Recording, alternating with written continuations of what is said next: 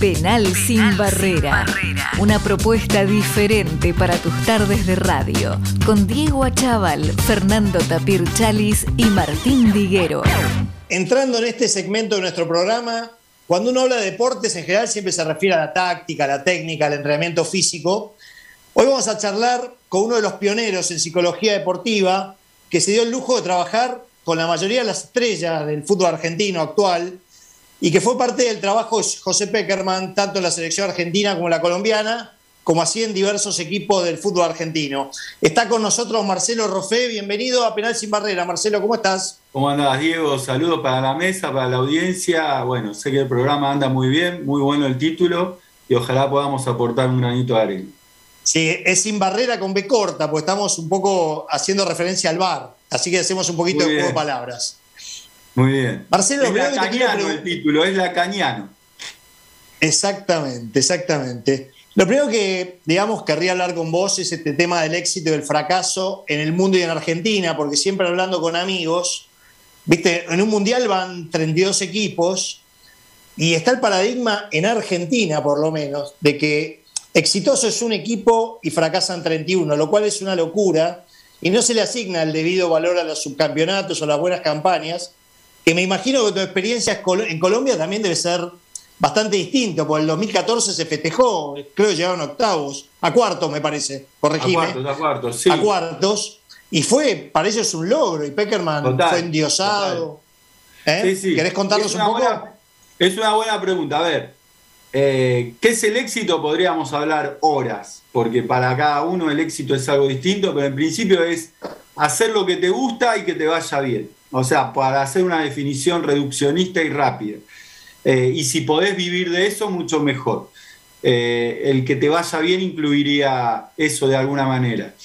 Ahora, eh, son dos historias distintas, dos culturas distintas. Si bien el éxito está globalizado, por ejemplo, me tocó vivir en 2006 con Alemania el quinto puesto y con Colombia en el 2014 el quinto puesto. Dos cosas totalmente distintas, porque el equipo de Argentina se fue invicto, jugando muy bien, perdió por penales contra el local y favorito, pero, pero era un equipo que volaba y que dejó la sensación de que estaba para más, que le metió seis a, a mm, Serbia y Montenegro, que jugó muy bien, jugó muy bien. Y bueno, entonces no lo podemos llamar fracaso, pero sí frustración. A ver, fracaso y éxito decía un gran escritor, son dos impostores, porque a mí, digamos, son términos neoliberales que todos sabemos de qué hablamos, pero a mí me gusta más hablar de alegrías y logros alcanzados o de tristezas y frustración. Después, en la vereda opuesta, Colombia, salimos quintos, Colombia venía de tres mundiales sin clasificar, nunca había ganado dos partidos seguidos en un mundial, ganó cuatro, tuvo al mejor eh, jugador del, Mundial y goleador, que fue James, que lo compró el Real Madrid en 80 millones. Eh, bueno, por esto no le empatamos a Brasil, bueno, no importa, salimos quintos y eh, fuimos recibidos en Bogotá de la mano de Peckerman como, como héroes. Y fue el, momento histórico más importante del fútbol colombiano. Entonces, bueno, ahí tenés las dos veredas o o las paradojas según cada deporte, cada país, cada historia y cada cultura. Es increíble que en este país, por ejemplo, eh, debe ser el único país en el mundo que hay detractores, ahora un poquito menos, ¿no? Pero que se lo discuta a Messi, porque Messi, como bien dijiste en algún momento, no, no, llegó a romper la barrera del éxito como Maradona, así en, en el tema indiscutido, solamente acá en Argentina. Sí, la verdad que es una locura, coincido con vos. De hecho, como acá tenemos grieta en todo, eh, hasta tuve que poner en mis redes sociales, eh, soy mesista, porque yo eh, he tenido la posibilidad, gracias a esta profesión, de conozco muchísimos países, he viajado, hablo con gente de todo el mundo, a su vez presido la Sociedad Latinoamericana y del Caribe de Psicología del Deporte, entonces uno habla con colegas todo el tiempo. Y no, habiendo 207 países, te dicen, ¿cómo hay dos países nada más que hay una porción que lo resiste. Los del Real Madrid, porque en el Barcelona les hizo 25 goles. Por la rivalidad. claro, y en la Argentina, vos decís, bueno, pero no es casualidad, es una cultura que no cuida a sus ídolos, que lo, le hizo mucho daño con la comparación con Maradona, que, que tuvo, digamos, una épica que es inigualable.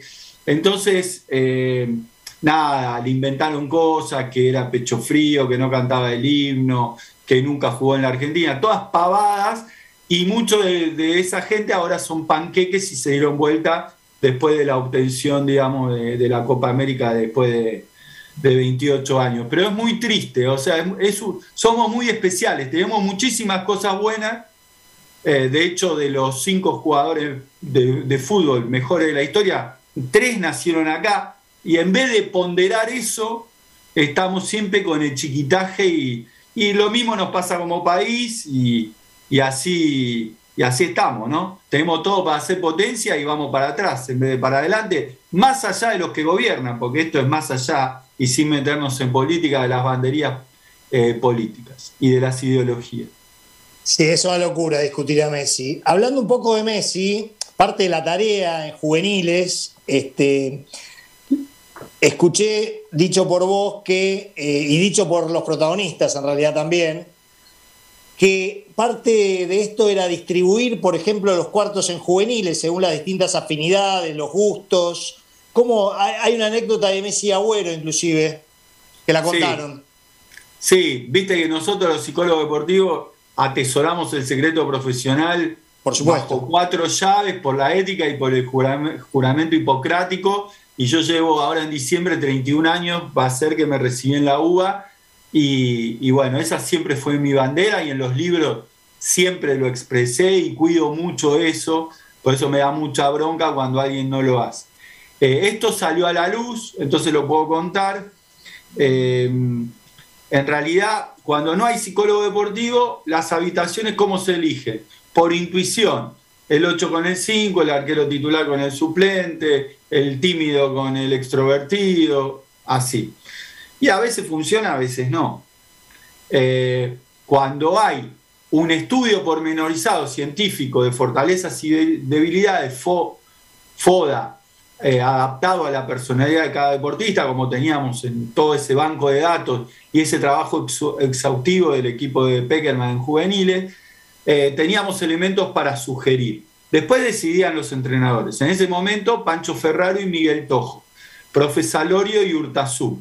Entonces, y Medeiro. Yo sugerí este con este, este con este, y Messi con Abuelo. ¿Por qué? Porque eran los dos más chiquitos, todos tenían 19, casi 20, ellos tenían 17 y 18 recién cumplidos porque jugaban mucho a la play, los dos amaban la play, por más que se conocieron en esa concentración, y por características de personalidad que no puedo detallar.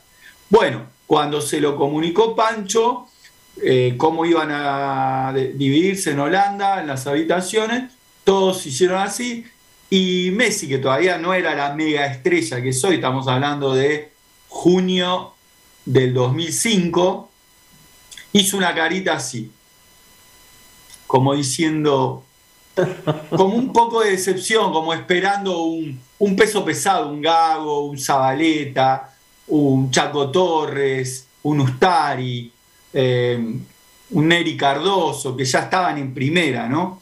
Eh, bueno, entonces nos dimos cuenta todos, el cuerpo técnico lo llamó aparte, lo hablamos entre nosotros, y Pancho y Miguel le dijeron, que estaba el Pato Filiol también como entrenador de arquero, y le dijeron, mira, nosotros tenemos elementos como para creer que vas a andar bien con, con Agüero, que entre paréntesis había puesto una cara como eh, de una felicidad infinita. Si probá dos días, si no funciona, nos decís y te cambiamos. Y dijo que sí, y bueno, a las 24 horas ya eran íntimos amigos y de hecho, bueno, todo lo que pasó después, que cuando Agüero no viene a la selección, él antes de la pandemia prefería concentrar solo, lo quiso llevar al Barcelona en otro momento, bueno, ahora lo llevó y después pasó lo que pasó, pero son íntimos, íntimos amigos, ¿no? Y nació todo ahí, y en esa final con Nigeria, que salimos campeones del mundo, fueron los dos decisivos también. A Agüero le hacen el segundo penal y Messi lo convierte. Estamos hablando, para los que recién sintonizan, con Marcelo Rofé, psicólogo deportivo.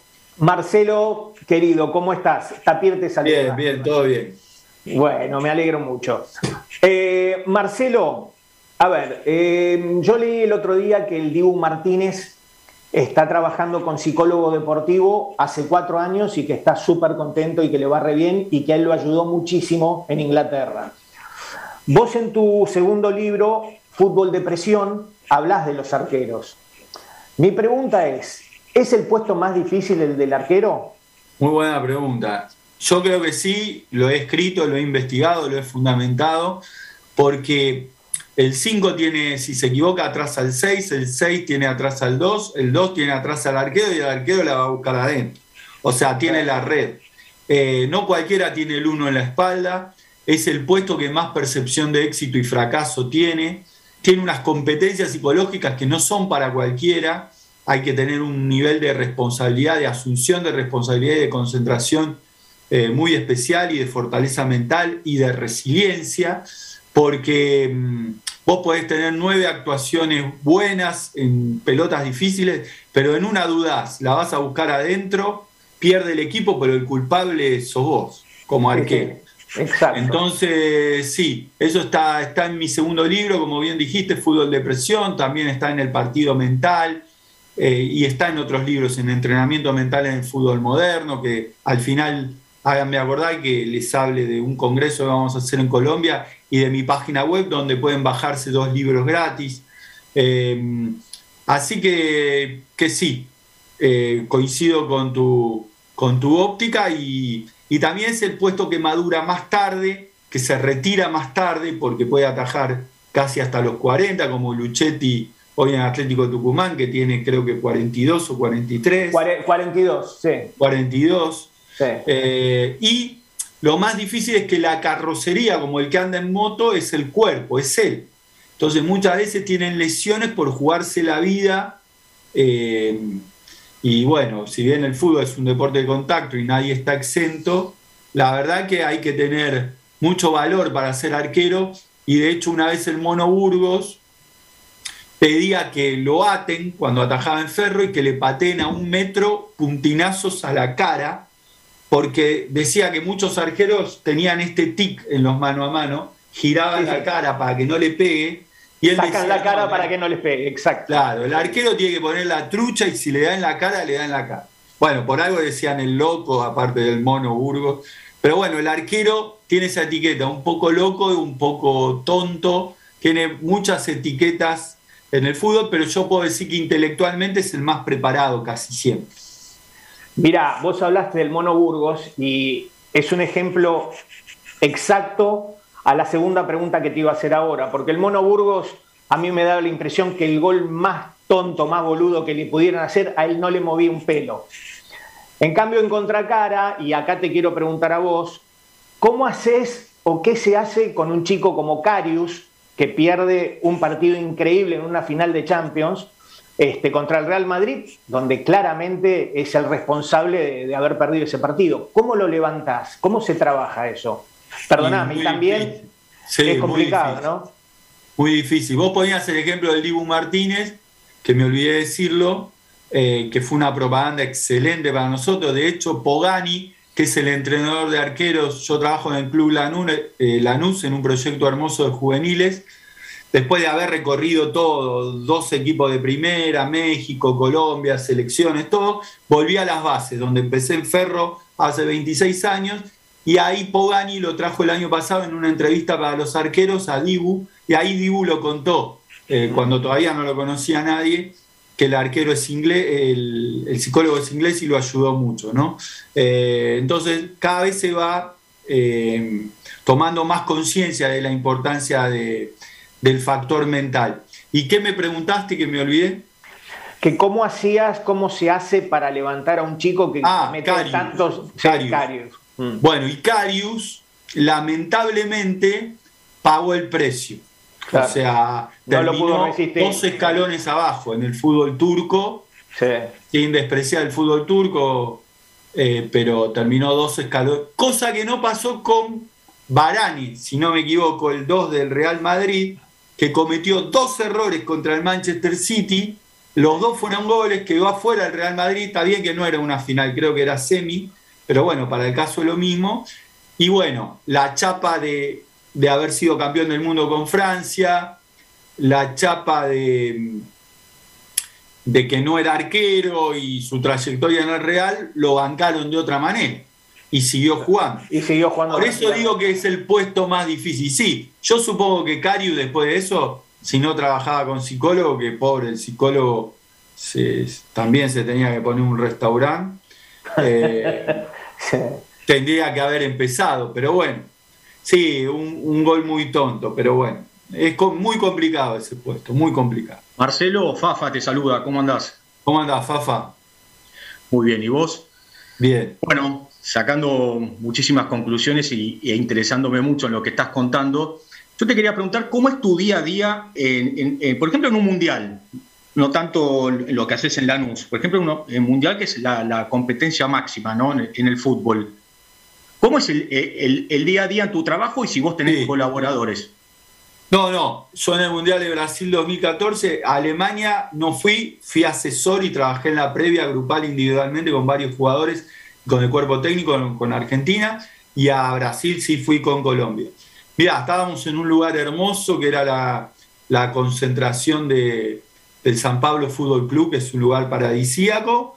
Bueno, cada, cada uno tenía su habitación y yo trabajaba con talleres grupales previo a cada partido, dos días antes, con el cuerpo técnico y todos los jugadores, eh, repasando cuestiones psicológicas que combinaba con Peckerman atinentes al partido.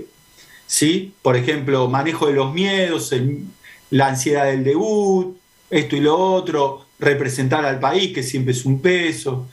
Y después, con videos, hablaban los referentes, el cuerpo técnico. Después me quedaba solas con los jugadores para hacer talleres de cohesión grupal, para el sentimiento del nosotros por encima del yo, eh, para unirlos más y para que se conocieran más. E hicimos 30 eh, talleres en Colombia y después trabajaba individualmente con los que querían, con los que venía trabajando, porque yo venía de dos años ya trabajando con ellos, con los que el cuerpo técnico me, me sugería o le sugería al jugador por cuestiones puntuales, y los días de, después hacía ejercicios antiestrés la noche anterior al partido, que era para descansar mejor, o los que ya manejaban bien la ansiedad para repasar las imágenes positivas del partido, y, y el día del partido no los tocaba, salvo que alguien me pidiera algo, porque el día del partido entiendo que es del jugador. Entonces, bueno, trabajamos antes y después para que al momento de la competencia dé su máximo potencial, pero siempre estando ahí cerca pero lejos, sin asfixiar. Éramos, y te digo algo más, Fafa, éramos 23 del cuerpo técnico médico administrativo para 23 jugadores. O sea, éramos 46 y Peckerman como head coach. Así que fue una experiencia maravillosa. Impactante lo, lo que nos contás.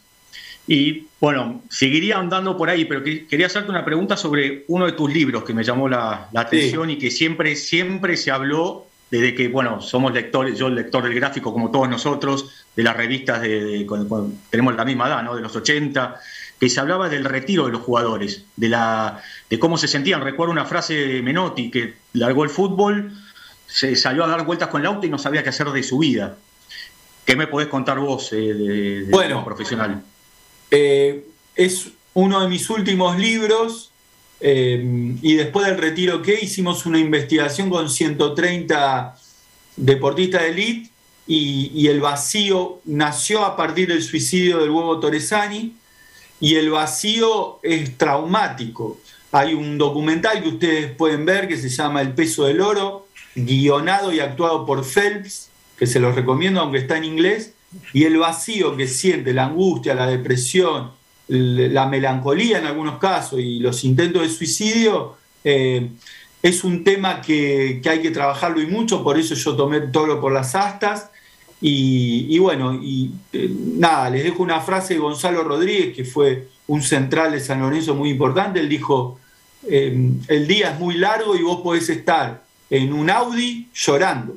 O sea, como diciendo, no pasa por la plata que te o sea, pasa por después tener una función en la vida porque sos muy joven para la vida, pero viejo ya para el deporte. Entonces, ¿cómo te reconvertís y cómo utilizás la resiliencia para, renacer. Marcelo, ¿querés contarnos un poco de tus canales de YouTube, tu página web? Eh, y bueno, tenés una inmensidad de videos ahí en, YouTube. Sí, cómo no, cómo no, Diego. Eh, mirá, tengo un canal de YouTube que tiene mil seguidores nada más, pero que tiene 80 videos, que se llama Rofe Videos, todo en minúscula con doble F de familia, Rofe Videos.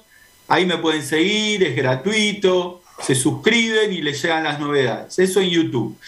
Y después está mi página web que es Marcelo Rofe también con wf.com, donde ahí está mi Instagram, mi Facebook, mi Twitter, mi LinkedIn, está también el canal de YouTube, y ahí están todos mis artículos, mis reportajes, que este va a ir ahí también, eh, mis notas, mis columnas mensuales, mis libros, y también hay un espacio que se llama Motivando Contextos. Ahí medio escondido ah, está el libro, el primero que me abrió la puerta de Peckerman y de la selección, que salió en el 99, que está el cabezazo histórico de Sidana Materazzi en la tapa, que se llama Psicología del jugador de fútbol con la cabeza hecha pelota. Ese se lo pueden descargar. Y eh, también tienen el que escribimos, va, compilamos con José Josami, que es periodista y abogado, que se llama Fútbol y Violencia, Miradas y Propuestas, donde está Eduardo Sacheri, Facundo Saba, Ariel Sher, Ezequiel Fernández Murs, eh, Luis Ubeldía, Julio Grondona, Gámez, etc. Eh, que era para prevenir, ese fue presentado en el Senado, para prevenir estas muertes absurdas que ahora están diqueadas, digamos, por la pandemia. Así que bueno, esos dos libros se los pueden descargar gratis y después eh, tenemos otros libros que si me siguen por redes yo les paso un teléfono que, que les puede llegar a cualquier parte del país con envío de correo argentino. Y bueno, y también hay varios que se venden en línea.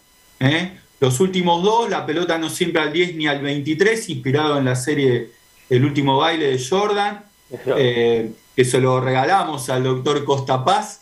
Bueno, ese eh, se puede, es un libro que vale como una grande cuatro quesos, mil pesos. Perfecto, Marcelo tenemos que ir redondeando. Me quedo con una cosa que leí hoy, solo para comentar. Un chico de 11 años que hizo tablas, un español, hizo tablas con, con Karpov y leí que viaja a todos lados con psicólogo deportivo desde los 11 años. Y lo último que quería comentar era cuando Coria pierde Roland Garros, esa final con Gaudio, lo importante que debe ser mental, porque después estuvo como dos meses sin, haciendo 25 30 doble falta por partido. En algún torneo incluso sacó abajo. Evidentemente la técnica esa que la tiene, y esto es claramente un tema mental. Mira, empiezo por lo del chico de ajedrez, no lo sabía, es muy buen dato. Yo tuve el honor, y lo puedo decir porque él lo dijo públicamente en un reportaje de la revista Gráfico, de trabajar con, con Alan Pichot, el mejor eh, jugador de ajedrez argentino en este momento, cuando fue maestro internacional a los 14 años. El ajedrez es un deporte muy mental. Eh, uno atiende también eh, no solo futbolistas, y estoy atendiendo una jugadora muy buena, eh, pero yo no arranco antes de 12 años con los deportistas. Y con respecto a... A Coria. A Coria, nosotros hicimos Ateneos, los psicólogos del deporte. Ateneos para discutir esa final. Las vimos todos juntos, de hecho hay un libro que se llama La final eh, de un periodista deportivo porque ese resultado y ese proceso les cambió la vida a los dos, a uno para bien y a otro para mal. O sea, eh, tampoco vimos un dato, Coria se llama Guillermo por Vilas, el padre le puso cuando tenía un día, el padre le puso una vincha, el que entregaba la copa era Vilas, y, es muy importante esa final porque los dos tenían miedo a ganar y los dos tenían miedo a perder. Y por, la rivalidad. Por la rivalidad y por lo que había en juego, y fue en el 2004, y Gaudio, seis meses antes, había dicho, juego contra mi mamá y pierdo, y, bueno, empezó a trabajar ganando. con un psicólogo deportivo, cosa que Coria no. Coria siempre decía que su golpe más fuerte era la cabeza, y finalmente termina perdiendo esa final por la cabeza. Así que es muy interesante esa final para analizarla desde todo punto de vista, ¿no? Marcelo, quedarían un montón de preguntas y charlas, la verdad es súper interesante esto, ojalá que podamos volver a charlar con vos. Y bueno, tenemos que cerrar porque acá la radio nos impone, hay, que pasar un montón. El tiempo es tirano. Sí, sí, así que te agradecemos un montón y ojalá que podamos volver a y, seguir con un montón de temas que, que sería lindísimo charlar. Te mandamos un fuerte gracias, abrazo. Diego, gracias Tapa, gracias Fafa, un placer, gracias Radio Cultura. Y bueno, ojalá les haya servido y muchos éxitos con el programa. Penal sin barrera, una propuesta diferente para tus tardes de radio, con Diego Achával, Fernando Tapir Chalis y Martín Diguero.